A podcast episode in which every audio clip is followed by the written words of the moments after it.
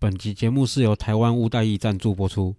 台湾屋代易是一个新创立的 P2P 投资平台，提供丰富的房地产投资商品及教学，让你轻松学会房地产投资的美感，迅速赚到钱。欢迎上网搜寻台湾屋代易，房屋的屋，贷款的贷，容易的易。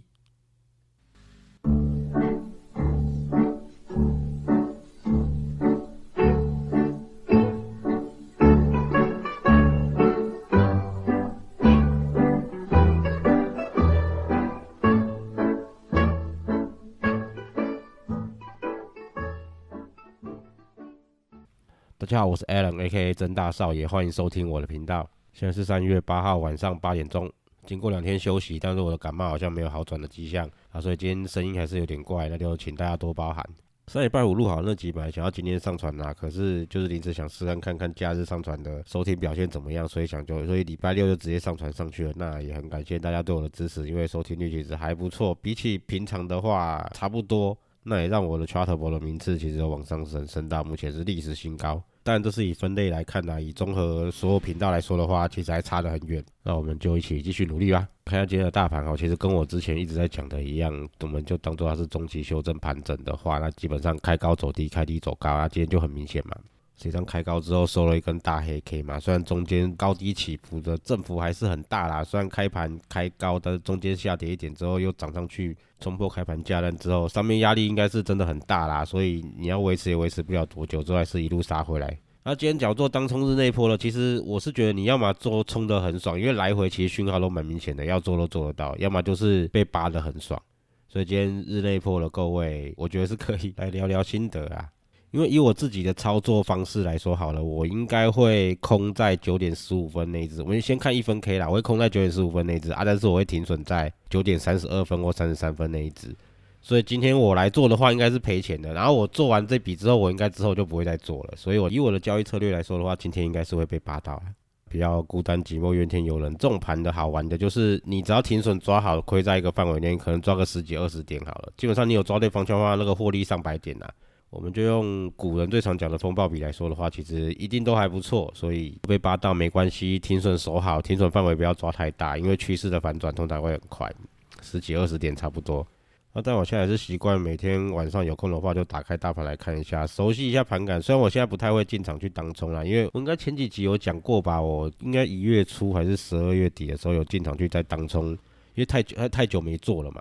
说进场去试看看手感还在不在，就进场没错，手感还在，但是那个滑价实在太严重了。比起我们十几二十年前那个交易的口数来说，现在量实在是大太多了。而且我总总觉得里面有一些高频交易的影子在，因为应该差不多十二三年前吧，那时候我哎，我之前不知道有没有提过，我是从期货开始进市场，然后再跟老手学做股票，然后最后帮主力操盘，然后一路做做做做到最后变成。有去做外汇，那我们在外汇市场，我就我觉得那时候，因为那时候其实懂的东西没有很多，蛮菜的啦。以外汇市场来说啦，所以我觉得那时候应该是被高频交易那些弄得很惨啊。啊，其实也没多做多久就退出来，因为我自己本身就之前提到过了嘛，精神病那个问题。所以我在上次那两天做当中的感觉，就觉得，呃，看这个跟我以前想象中的台子期那种成交的量不一样，而且那个滑价十几二十点，超难做的。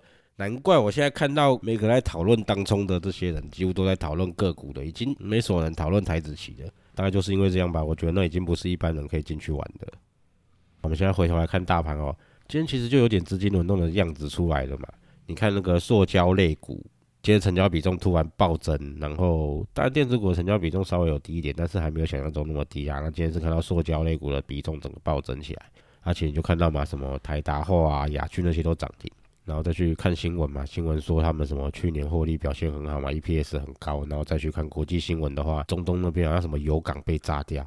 我老实说啦，这些都是涨了之后才去挖出来的东西啦。交易二十年了，你知道油港被炸掉之前，我之前那些中东战争的时候，你都不是油港被炸掉，是油田被炸掉嘞。你想象中油油价要涨吗？没有啊，下跌了啦。什么理由都嘛讲得出来。你拿台达化雅聚去年的 EPS 很高什么出来看的话，你。你今年一二月看到他们的十二月的营收，就大概猜得出来去年的 EPS 会多少了。你其实早就可以进场了，那只是你忽略掉它了而已啊。那今天刚好顺势嘛，既然新闻上都有这种消息，那就不要浪费啊，拿来拉一波也可以啊。跟我今天后面会回答一个 Q&A 有关啊，因为有蛮多人其实有来继续来问我问题，股票的也有，房地产的也有。那我其实因为之前比较少嘛，所以我比较没有去注意啊。今天我点开信息之后，发现有蛮多问题的。我其实有先挑了三四个问题，因为我发现他们有的留言比较一段时间的啊，有的是因为来问的大部分在八九成都是问房地产的东西，比较少人问股票的东西，可能是在我 PO 了社团有关呐。我破那个社团哦，我在这边还是要感谢阿鲁米大大跟所有的管理员大大愿意让我破这个东西，让我宣传我的频道，我真的是非常感谢你们。好，我破了这个社团，他们自己当冲为主，而我这我这频道讲当冲都讲了一点点而已，啊，社团里面做当冲高手一堆啊，有那个什么高抛啊，或是像 AD 啊，或是阿阿阿鲁米自己也现在也是做当冲啊，所以应该是轮不到我啦。那我是觉得社团里面应该也有一些做波段交易的人，那只要你们找不到人问的话，其实可以来问我啦，对吧？我可以跟你们讲一些波段交易的一些策略，或是你们拿个股来问我也可以。啊，这边先打一下预防针啊，我不是每种类股都擅长啊，我还是要做一下功课才能回答你们。甚至我做功课还不一定会懂啊，那我会尽量去问啊，因为我认识蛮多那种操盘做长线的那种人，我可以去问他们啊，然后再让他们都来回答你们就好了，或是有机会我请他们来上节目好了，看他们愿不愿意来啊。好，回到正题哦。其实今天就可以看到那种资金轮动的那种效益嘛。你基本上营业体值算不错，EPS 有到一个水准，长期稳定，再加上有话题，这个也蛮重要的。啊，自然而然这些短线资金注意到你的时候，就冲进去一波啊，那个顺便拉涨停，拉个一两天都不是问题啊。但你假如是持有这些股票的话，你就要知道说，这个涨停或是这个涨势可能也只有短短的几天。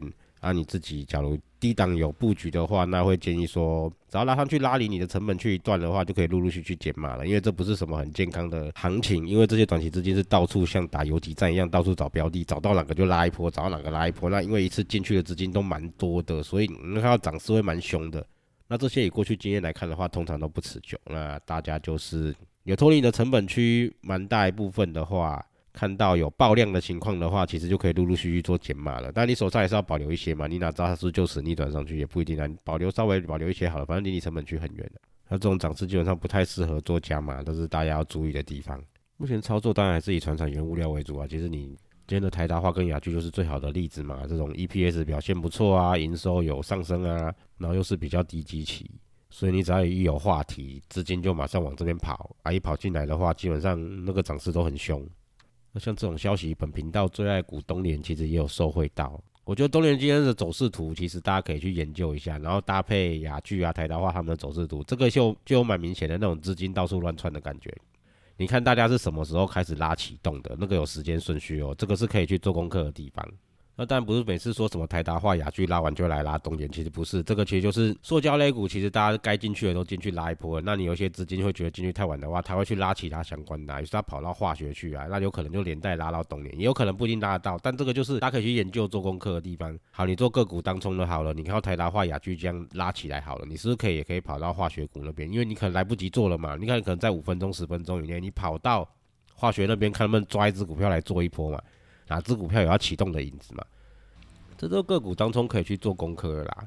那其实个股当中我也不是那么擅长啦，我只是用以前有做过的经验跟印象来提供给各位做参考而已。大家听一听啊，我希望可以帮助到各位。那目前的经济形势来说的话，原油势必会再拉一波啊。那我也老实说，未来不排除会有一小波的修正。那修正完可能第三季前会再拉一些。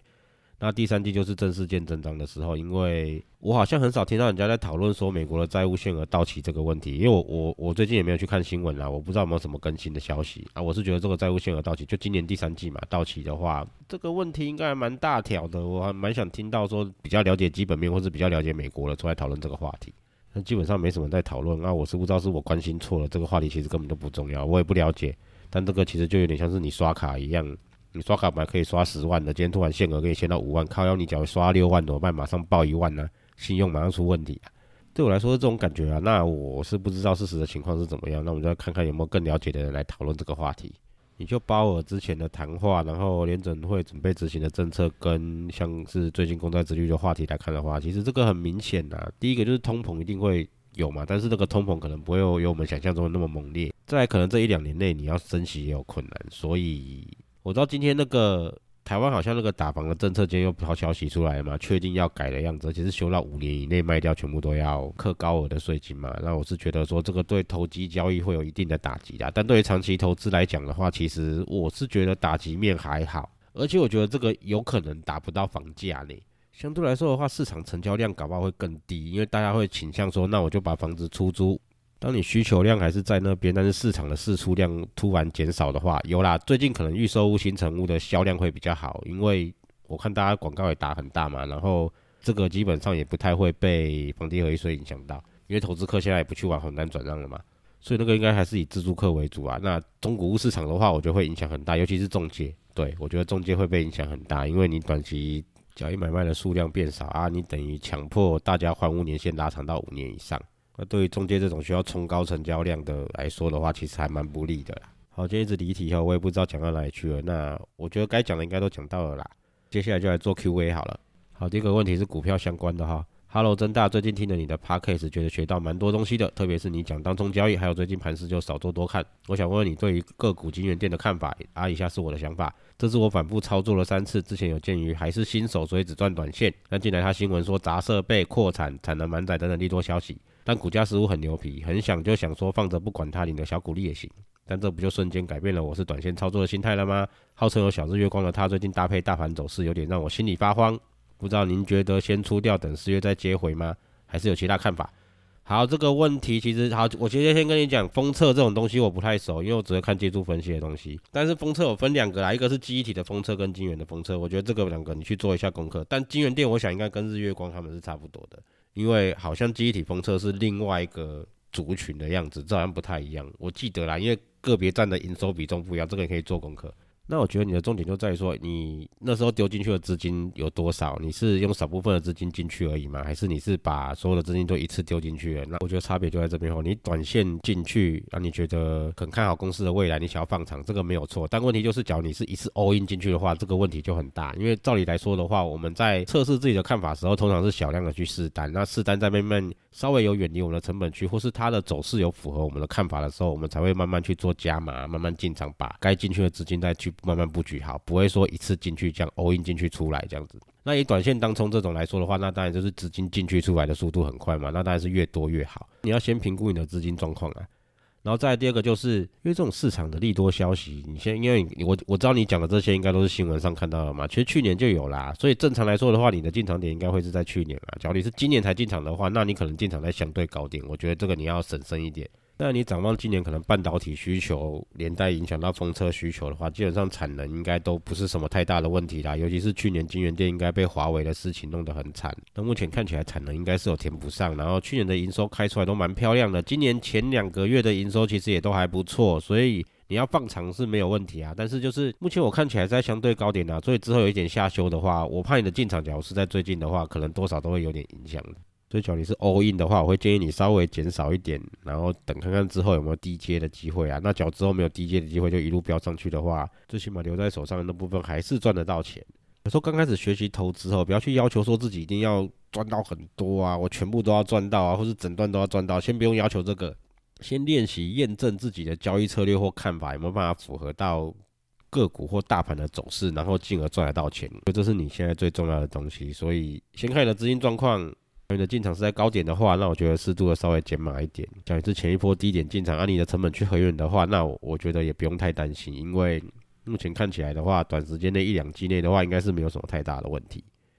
好，就到这里。好，第二个问题，这跟房地产相关了哈。大大你好，最近去看一间二三十年的电梯大楼。对房子的格局啊，或采光什么的，其实蛮满意的。然后学区什么的也都符合自己的需求，因为离自己的老家不远。但是发现它有一个问题，靠近外墙的地方似乎有漏水的痕迹啊。有询问过屋主，屋主是说那个是大楼的外墙渗水进来，有请管委会去修缮的，那个跟屋主没有关系。那想请问大大脚这种东西修缮起来的话，大概费用是多少？有没有可能屋主是骗我的呢？这个要如何判断呢？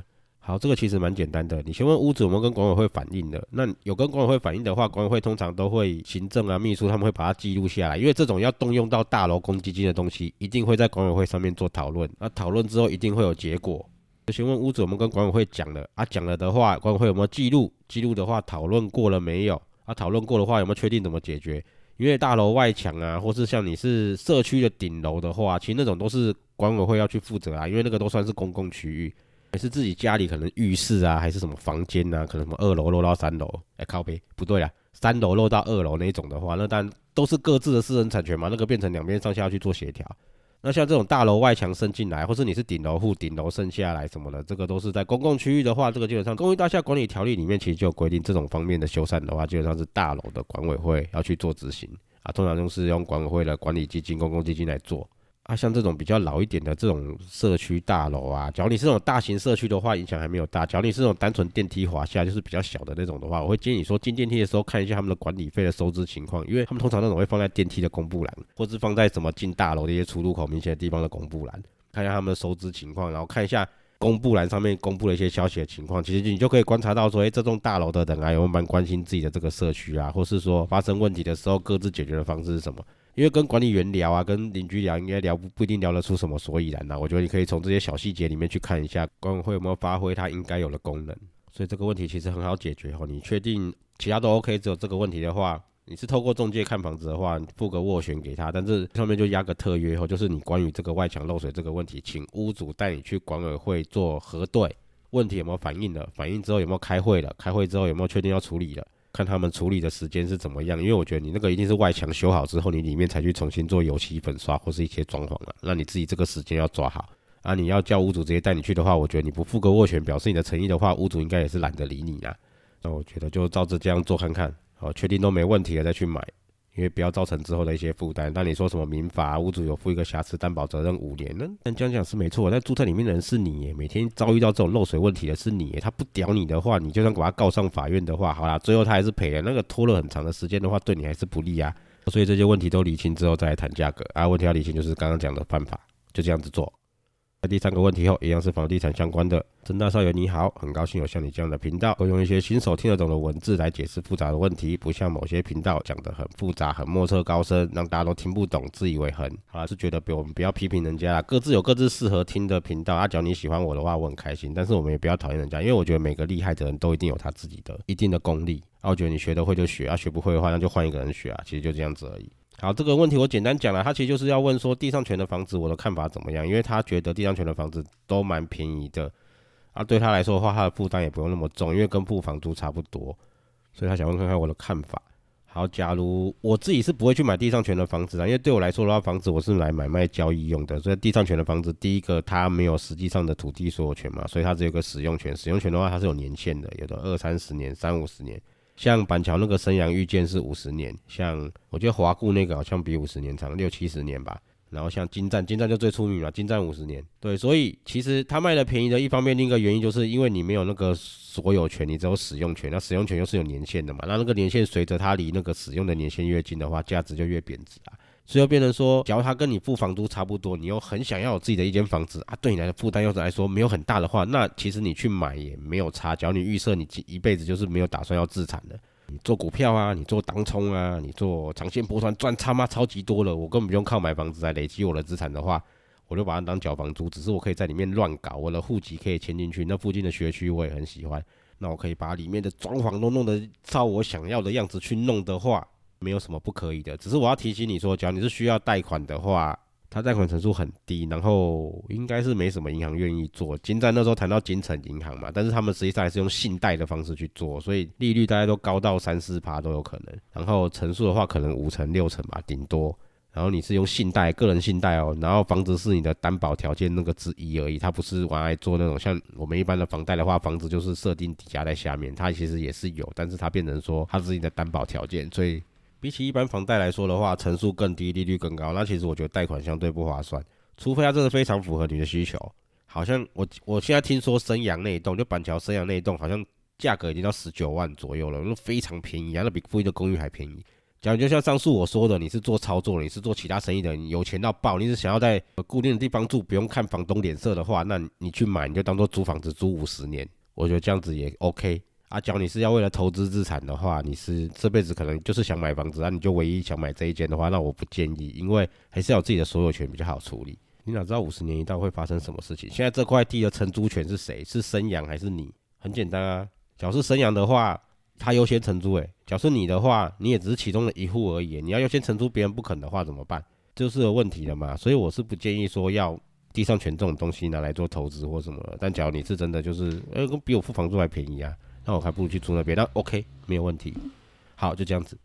好，下一个问题一样也是房地产的哈。好，大大你好，很感谢你的节目，巴拉巴拉巴拉，这些我就不念了哈。这种吹捧的话，其实我不是很喜欢。这边也要讲一下，其实大家不用跟我叫我什么什么，我真大少爷这个是以前我做股票的时候，大家那些叔伯阿姨叫我的外号啦。我把它拿来取，是因为我想不到什么名字可以用，我就取这个。大家继续把我当朋友，叫我 Alan，叫我阿伦，其实都可以啦。我觉得没有什么，我一定要比当大大或什么的，你们就用像一般朋友一样跟我讲话就可以了。然后不用用什么称赞我或什么的，像之前我朋友传来的，我就很喜欢。他说哥干讲话真的有够北蓝，我喜欢，马上订阅。